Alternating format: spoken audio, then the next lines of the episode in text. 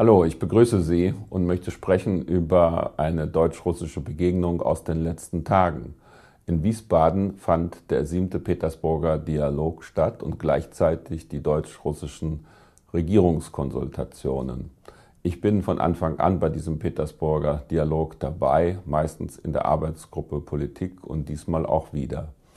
Was wir feststellen mussten, ist, dass doch eine sehr starke Stimmungsveränderung bei unseren russischen Kollegen und Freunden hier stattgefunden hat. Eine Atmosphäre der Ernüchterung, ja sogar der Frustration. Wir haben uns dort einiges anhören müssen, zum Beispiel dass die EU äh, antirussischen Ländern wie Polen oder Estland folgen würde, dass wir mit zweierlei Maß messen würden, was Menschenrechtsverletzungen angeht. Und da kam man nochmal zurück auf diesen Fall, Sie besinnen sich vielleicht, der Versetzung eines Denkmals für die Opfer des Zweiten Weltkrieges in Estland, in der Hauptstadt von Estland, in Tallinn, äh, was von den Russen als eine Missachtung hier der russischen Opfer des Zweiten Weltkriegs gedeutet wird und was die Rechte der russischen Minderheit angeht, sogar von Verletzung von Menschenrechten geredet wird. Es wurde auch beklagt, dass die NATO sich ausbreitet und 40 mal so viel rüste wie Russland und dass die europäische Politik auf eine Desintegration des postsowjetischen Raums, also der unmittelbaren Nachbarschaft der Russischen Föderation, ausgerichtet sei. Vieles davon ist widerlegbar, manches ist äh, übertrieben, aber es kennzeichnet eben eine Veränderung. Der Dialog mit Russland wird schwieriger, auch wenn das in den politikferneren Arbeitsgruppen, sieben andere gab es da noch, etwa in dem Bereich von Wirtschaft, im Bereich von Bildung, von Wissenschaft, oder von Religion deutlich besser war und dort weniger Spannung zu spüren waren, ist das doch eine Komplizierung der Situation. Äh, man sieht auch bei einem kleinen Beispiel, was ich miterlebt habe, in welche Richtung das geht. Der Vorsitzende des äh, Ostausschusses der deutschen Wirtschaft, Klaus Mangold, hat ein bisschen stolz berichtet, dass in diesem Jahr insgesamt sieben Milliarden Euro an Direktinvestitionen von Deutschen Unternehmen in Russland investiert werden. Äh, Wladimir Putin, der anwesend war, hat darauf ziemlich kühl und sogar ein bisschen ironisch reagiert und gesagt, naja, sieben Milliarden, das sei ja wohl nicht viel. Er hätte da gerade gehört, dass eine einzige italienische Energiefirma fast ebenso viel in, bei einem einzigen Geschäft investieren würde.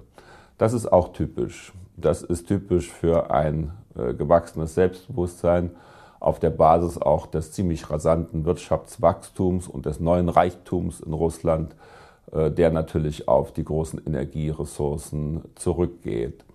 Und aus diesem Selbstbewusstsein erwächst auch mehr Bereitschaft, äh, Konflikte auszutragen mit dem Westen.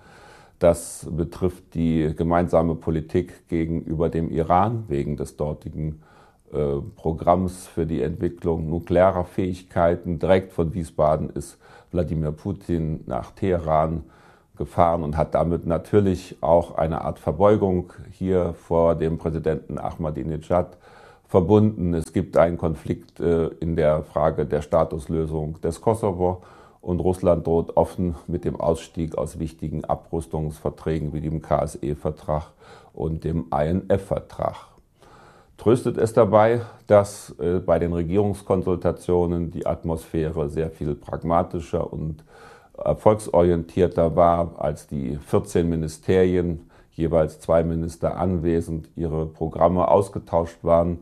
Da konnte ich von vielen sehr äh, äh, guten Projekten hören. Das heißt, hier geht es vorwärts. Man könnte das so zusammenfassen. Die Stimmung ist schlechter als die Lage. Aber wie auch immer, äh, das ist äh, kein Ausgleich. Wir müssen damit rechnen, dass im Zuge der bevorstehenden Wahlen am 2. Dezember Wahl der Duma, am 2. März nächsten Jahres Wahl eines neuen russischen Präsidenten, weil es populär ist, hier auch äh, durchaus Konflikte mit dem Westen zu suchen und auszutragen, uns eine schwierige Phase bevorsteht. Wir haben keine Alternative, als an der sogenannten strategischen Partnerschaft mit Russland festzuhalten. Wir brauchen die Zusammenarbeit. Wir brauchen sie für unsere Energieversorgung. Wir, wir brauchen sie aber auch für die Lösung vieler internationaler Konflikte, wo wir auf eine Zusammenarbeit mit Russland angewiesen sind. Keine einfache Situation. Vielen Dank für die Aufmerksamkeit.